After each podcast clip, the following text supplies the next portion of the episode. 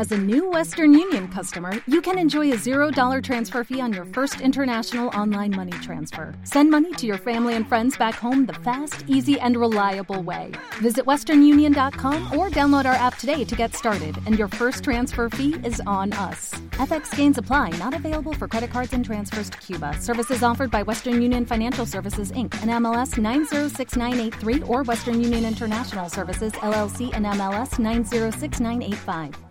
Onda Cero Elche. Onda Deportiva.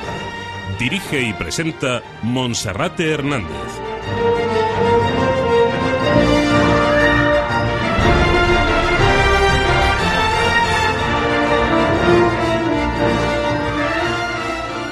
11 minutos para llegar a las 4 de la tarde. Vamos a estar acompañándoles en esta recta final en Onda Deportiva y una de las cosas que nos dejábamos pendientes la semana pasada como consecuencia de nuestras vacaciones en Semana Santa era la actualidad de los montañeros del Reto Everest. No se crean que no me ha pesado eso, así que con ganas ya de conocer la última hora de estos bravos montañeros ilicitanos, José Antonio Alejo, Juan Agulló, José Luis Trasoares y Vicente Vicente García que se encuentran en el campo 1 avanzado a 7.100 metros de altura, pues tratando ya de iniciar la recta final de la ascensión a la cumbre más alta del mundo. Así que establecemos esa conexión con la cordillera del Himalaya, con el Everest y hablamos con José Antonio Alejo. José Antonio, buenas tardes. Hola, buenas tardes, Monserrate. Bueno, pues cómo han ido las cosas durante estas vacaciones de Semana Santa, que yo creo que allí pasos no habéis visto demasiado, ¿no? Procesiones pocas. Procesiones pocas, polémicas muchas, polémicas muchas porque hasta que hemos llegado a la base de la montaña para poder eh, meterle mano, como le decimos nosotros, y poder empezar a subir, la verdad es que han pasado, han pasado muchas cosas pero bueno, ahora ya estamos eh, metidos en ella, aunque el grupo está diverso porque ahora mismo nos encontramos Juan Abullo y yo en el campo 1 a 7100. Vicente se encuentra en el campo base, avanzado, a 6400 y Traso se encuentra a 5200, o sea que estamos estamos divididos para informar de lo que queráis. Esa voz que te noto es de frío, de cansancio, de altura o de todo junto.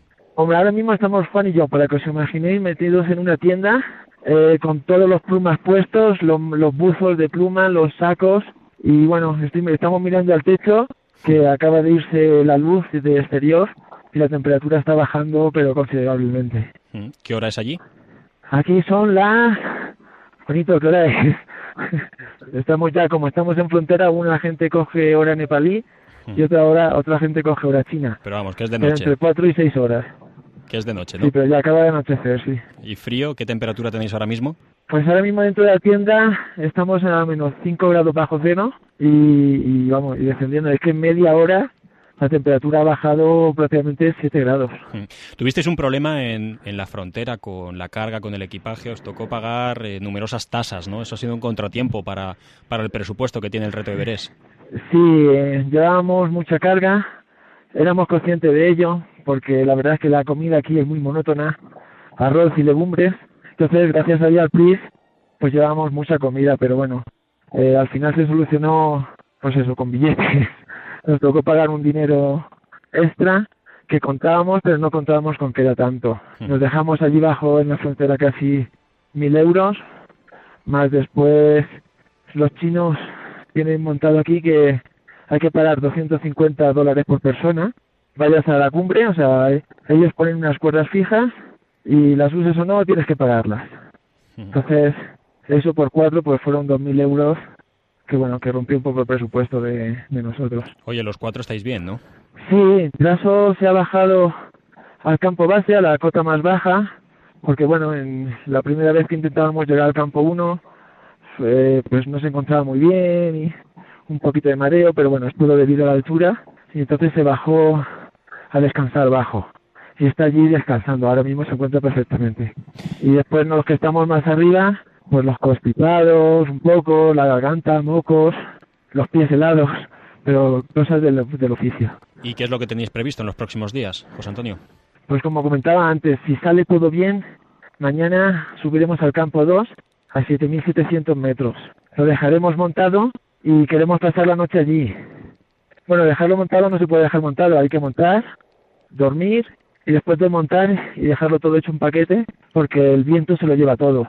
Entonces, bueno, pero todo el material estaría allí y nos bajaríamos junto con Traso, a la cota más baja, 5.200. Estaríamos allí descansando tres, cuatro días, que los cuerpos recuperen, comer mejor, oxigenarnos mejor y cuando abrir una ventana de buen tiempo, entonces empezar a subir campamento tras campamento hasta me está diciendo Juan que se vuela la tienda no esta aguanta esta aguanta. Campamento tras campamento hasta ya intentar la cumbre. Y la última José Antonio creo que celebraste tu aniversario de bodas allí en altura no bueno sí a distancia una llamada de teléfono a mi mujer al día siguiente también era su cumpleaños pero bueno aquí se hizo lo que se pudo, loco, en compañía de los amigos que me apoyaron mucho. Pues nada, José Antonio, un fuerte abrazo y que vaya todo muy bien hasta el próximo jueves por la tarde que os llamará mi compañero José Martínez en Gente de Elche, ¿de acuerdo? Muy bien, de acuerdo, gracias a todos. Un abrazo, José Antonio, que vaya bien. Un abrazo.